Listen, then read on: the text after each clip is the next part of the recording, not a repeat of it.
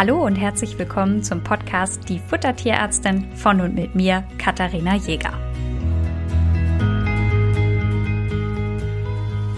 Es ist mal wieder Zeit für einen Fall am Freitag und ich freue mich, dass wir heute das Thema Nierenerkrankung nochmal aufgreifen. Nochmal deswegen, weil wir schon eine Folge dazu haben. Und wer sich von euch für das Thema Nierenerkrankung interessiert, dem empfehle ich, die andere Folge vorher zu hören. Da bin ich mich ganz ausführlich auf die Diätikprinzipien eingegangen und worauf so geachtet werden sollte und so weiter und so fort. Mitgebracht habe ich euch heute die Mona. Mona ist eine Mischlingshündin, sieben Jahre alt, 20 Kilo schwer und idealgewichtig. Und da ist es so, dass die Besitzer einmal im Jahr ein Blutbild machen. Und das ist super, denn das ist auch das, was ich in der letzten Folge empfohlen hatte, dass ich gesagt habe, man kriegt einfach Nierenerkrankung sehr, sehr spät mit. Das heißt, es ist einfach sinnvoll, regelmäßig da einen kleinen Check zu machen. Und bei diesem Check sind bei Mona tatsächlich erhöhte Nierenwerte aufgefallen. Und daraufhin sind die Besitzer zu einer Ernährungsberatung gegangen und haben einen Plan in Auftrag gegeben. Und die hat einen BAF-Plan für einen nierenkranken Hund berechnet. Daraufhin sind die Besitzer von Mona zur nächsten Kontrolle in die Tierarztpraxis gegangen und hatten da so ein kleines Heftchen dabei und gesagt, hier, das ist der Plan, den die Ernährungsberatung uns gemacht hat. Und dann hat die Kollegin drauf geguckt und gesagt, irgendwas kann mit dem Plan nicht stimmen, denn das, was ihr als allererstes aufgefallen ist, war, dass da Pansen drin war. Und wer die letzte Folge gehört hat, der ist jetzt bestimmt auch schon ganz hellhörig, denn Pansen ist natürlich relativ bindegewebreich und wäre jetzt nichts, was ich für einen nierenerkrankten Hund empfehlen würde.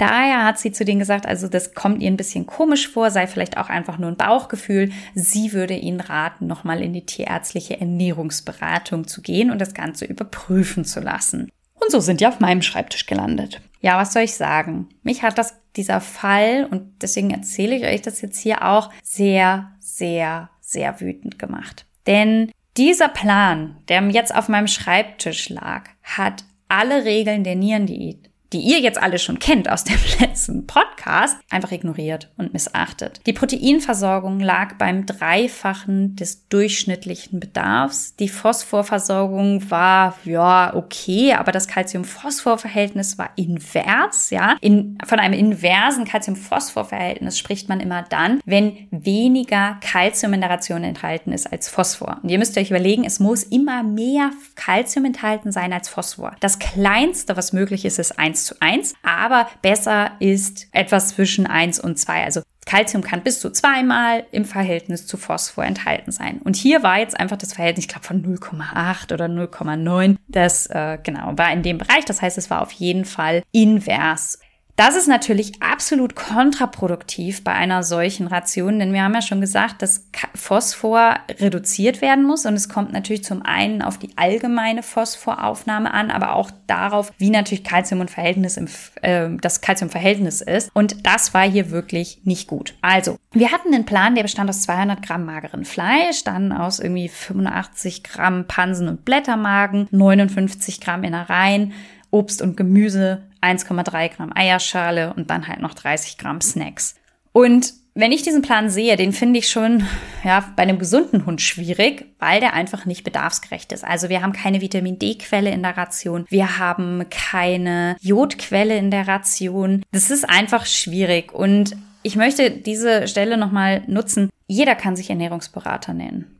Du also auch. Du könntest jetzt morgen eine Internetseite aufmachen und ähm, sagen, du bist jetzt Ernährungsberater. Dafür braucht es bei uns im Land keine, also in Deutschland, ich weiß ja nicht, vielleicht hört ihr den gerade woanders, aber in Deutschland keine weitere Regularien. Ich könnte jetzt eine Schule für Ernährungsberater aufmachen und in meinem Drucker munter irgendwelche Zertifikate drucken und die an euch verteilen und dann wären wir alle ganz toll Ernährungsberatung. Was mich daran so wütend macht, ist, dass es für euch Endkunden wirklich, wirklich schwierig ist zu unterscheiden, wer ist ein guter Ernährungsberater und wer hat nur mal eben einen Wochenendkurs gemacht. Und dieser Plan, den ich jetzt hier vorliegen habe, ja, das war, der ist gemacht worden von Besitzern, die haben dafür auch viel Geld bezahlt. Ja, der Plan hat mehrere hundert Euro gekostet. Und die Besitzer wollen ja alles nur richtig machen für ihren Hund. Die sind super besorgt. Die haben ein Blutbild gemacht, die Bilder, die, also die, die Werte sind verändert. Natürlich machen die sich Sorgen um die Mona, weil sie sagen, oh Gott, der Hund ist eigentlich ja noch nicht alt. Die war ja erst sieben zur Diagnosestellung. Und mich macht das wütend, weil hier einfach Leute sich darauf verlassen haben. Und damit will ich jetzt nicht sagen, die tierärztliche Ernährungs Ernährungsberatung ist das einzig Richtige, aber gerade bei kranken Hunden ist es eventuell sinnvoll und es gibt in Deutschland rund 14 Praxen, die auf tierärztliche Ernährungsberatung spezialisiert sind. Ja, also es ist jetzt auch nicht so, als hätte man da nicht die Auswahl. Es kann sein, dass einer von euch mich nicht sympathisch findet und lieber woanders anrufen will. Völlig fein, macht das. Ja, es gibt genug. Aber schaut euch bitte an, wo ihr hingeht, um die Pläne zu machen. Ihr merkt, wie emotional ich werde, weil mich das wütend macht, weil das Leid, der Leidtragende ist am Ende die Mona in diesem Fall. Und hätte die Tierärztin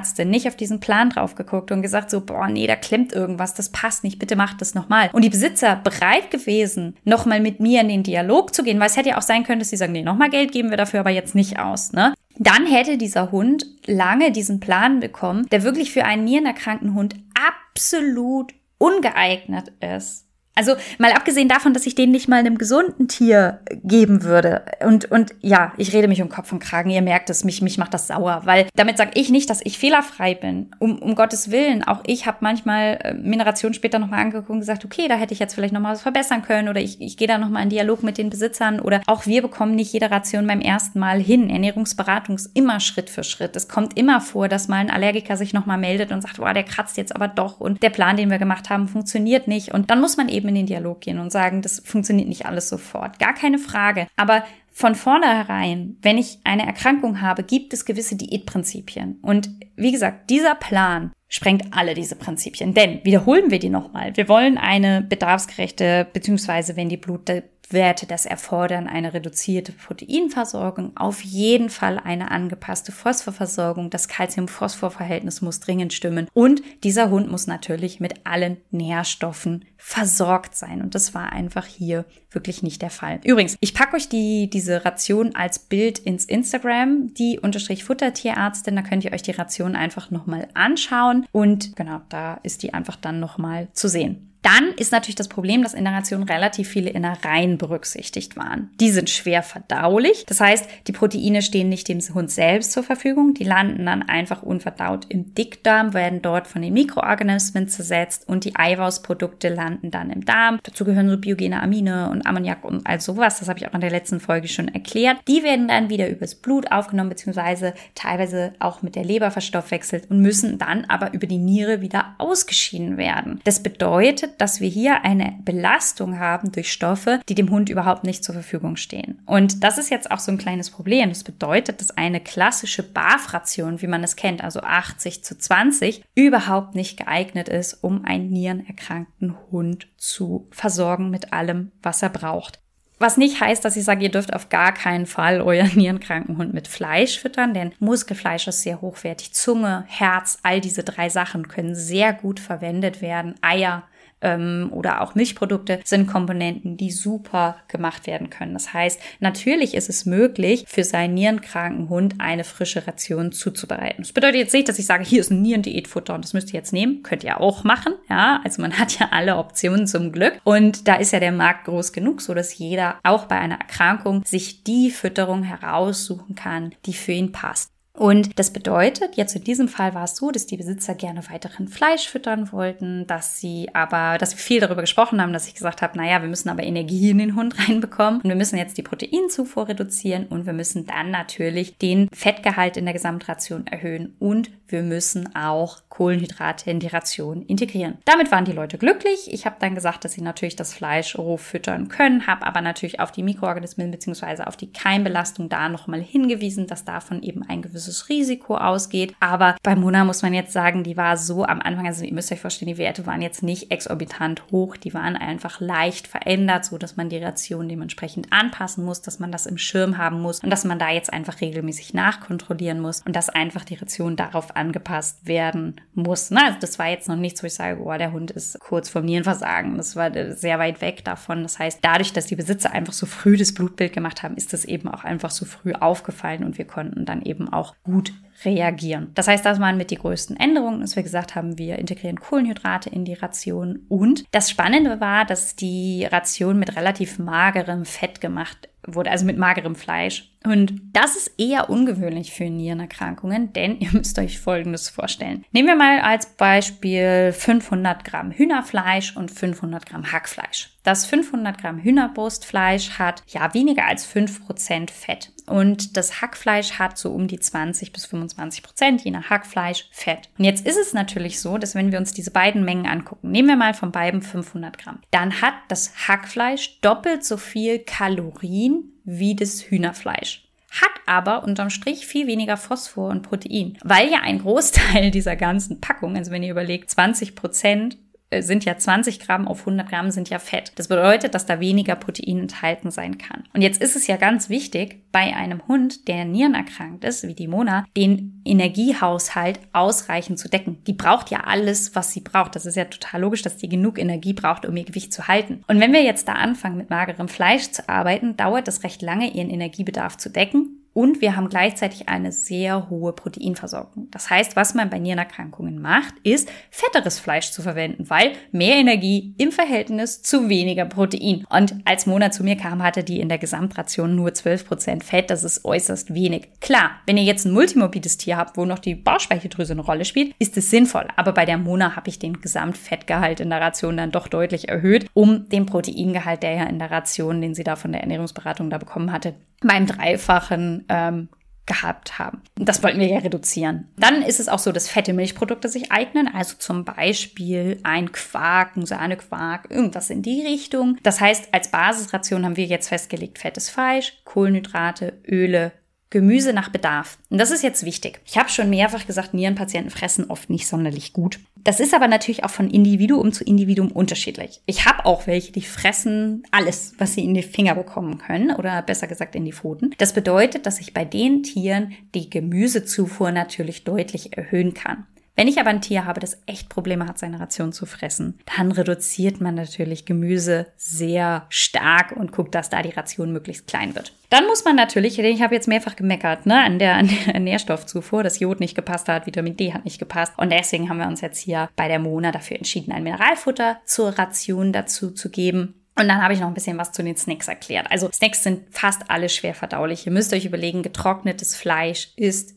konzentriertes Protein und Phosphor. Das bedeutet, das ist in der Regel nicht sonderlich gut geeignet, aber wenn man da ein bisschen Produkte mit Flüssigkeit hat, also vielleicht ein Stück Käse, ist es besser geeignet oder auch vegetarische Snacks, dadurch, dass die Protein reduziert sind. Da ist es so, dass ich immer die Besitzer frage, wie viel Snacks braucht ihr pro Tag? Braucht ihr was für einen Futterbeutel? Braucht ihr was fürs Training? Keine Ahnung, manche machen ja Main Trailing und da wissen sie einfach, ich brauche 200 Gramm in der Woche Leckerlis noch. Das berücksichtige ich dann natürlich immer in der, in der Ration dementsprechend. Ich hatte dann, genau, also man kann dann zum Beispiel auch proteinreduzierte Kekse selber backen. Dazu kommt auch bald bei Instagram nochmal ein Plan für euch, damit ihr auch einfach seht, was gut gemacht ist. Ich habe in der letzten Woche eine Folge zu Backmatten gemacht, also Leckerlis selber backen. Ähm, die ist natürlich auch super geeignet bei Nierenpatienten, weil man da einfach vegetarische, proteinreduzierte Kekse backen kann, die man dann einfach jederzeit gut füttern kann und die man gut in der Ration eben auch berücksichtigen kann. Wer jetzt gar nicht weiß, was eine Backmatte ist, hört da mal in die Folge rein. Wie habe ich die Ration jetzt angepasst? Wir haben jetzt 120 Gramm Fleisch mit 15 Prozent Fett. Dann haben wir Haferflocken, Reisflocken oder Kartoffelflocken, die dann mit Wasser aufgegossen werden können. Das heißt, der Kunde also hatte jetzt auch nicht riesen Aufwand da, jetzt ewig kochen zu müssen. Das funktioniert dann eigentlich ganz gut. Wie gesagt, Obst immer nach Bedarf. Ne? 50 bis 100 Gramm habe ich angegeben. Wenn der Hund jetzt 25 Gramm frisst, ist das okay. Wenn er 150 Gramm frisst, ist das auch okay. Das hängt einfach ganz stark vom Individuum ab, wie gut oder wie schlecht der Appetit ist. Und das kann bei Nierenpatienten auch mal schwanken. Also es kann sein, dass drei Tage der Appetit super gut ist und dann ist er einfach drei, vier Tage schlechter. Und da kann man dann eben dementsprechend anpassen. Natürlich braucht der Hund noch Omega-3 und 6 Fettsäuren. Das heißt, wir haben Sonnenblumenöl und Lachsöl integriert, das Mineralfutter und 30 Gramm von den vegetarischen Snacks. Das heißt, der Hund muss auf nichts verzichten. Mengen sind ungefähr ähnlich, nur anders verteilt. Die Ration ist hoch schmackhaft. Das heißt, da bin ich sicher, dass der Hund es gut fressen wird. Und was jetzt ist, wir haben jetzt 120 Gramm Fleisch am Tag. Davon können einfach jederzeit noch ein Teil der Fleischmenge abgezogen werden, durch Milchprodukte ersetzt werden. Dadurch hat der Besitzer da einfach auch noch mal ein bisschen mehr Flexibilität, weil die Milchprodukte dann zum Beispiel in Futterspielzeuge eingefüllt werden können und ihr da auch einfach ein bisschen Beschäftigung für euren Hund habt, ohne dass ihr jetzt mit super bindegewebartigen Sachen arbeiten müsst. Das war der Fall Mona. Die Besitzer haben das ausprobiert. Wir haben dann später nochmal ein Blutbild gemacht und da waren die Werte dann zumindest gleich geblieben, was ein erster Erfolg war. Und ich jetzt noch keine Notwendigkeit gesehen hatte, Protein und Phosphor noch weiter zu reduzieren. Man muss jetzt immer mit den Besitzern im Austausch bleiben. Die machen regelmäßig Blutbilder und dann passt man die Ration eben dementsprechend an. Sollten die Werte aber stabil bleiben, kann man da langfristig auch mit dieser Ration weiterarbeiten. Der Hund frisst super gerne. Das ist natürlich super. Aber wie gesagt, bei Mona jetzt die Besonderheit, dass die Werte Werte noch nicht so schlecht waren ähm, und da einfach frühzeitig reagiert werden konnte. Und das ist so ein Fall, mit dem ich euch so ein bisschen auch Mut machen möchte, dass man da über Ernährung viel auch machen kann. Und das ist einfach gut, manchmal ist Sicherheit zu haben. Ne? Deswegen berechne ich ja das alles. Das heißt, ich gebe euch die Sicherheit, dass bei eurem Plan alles passt, dass für euren Hund das passt. Ich gebe euch auch die, ähm, die Grafiken mit an die Hand, damit ihr einfach wisst, was ist wie viel. Wenn ihr jetzt einen nierenkranken Hund habt und sagt, ach, das würde ich mir gerne mal anhören, ich biete kostenlose Kennenlerngespräche an, bucht die einfach über meine Website, da habt ihr gar nichts zu verlieren und lernt mich einfach mal kennen und dann besprechen wir, was wir für euer Tier tun können. Ansonsten, wenn ihr einfach noch weiter hören wollt, wünsche ich euch viel Spaß mit den nächsten Podcast-Folgen und sage bis dahin. Ihr wünscht euch noch mehr Fakten zum Thema Ernährung für Hund und Katze? Schaut doch gerne bei Instagram bei uns vorbei, die Futtertierärztin.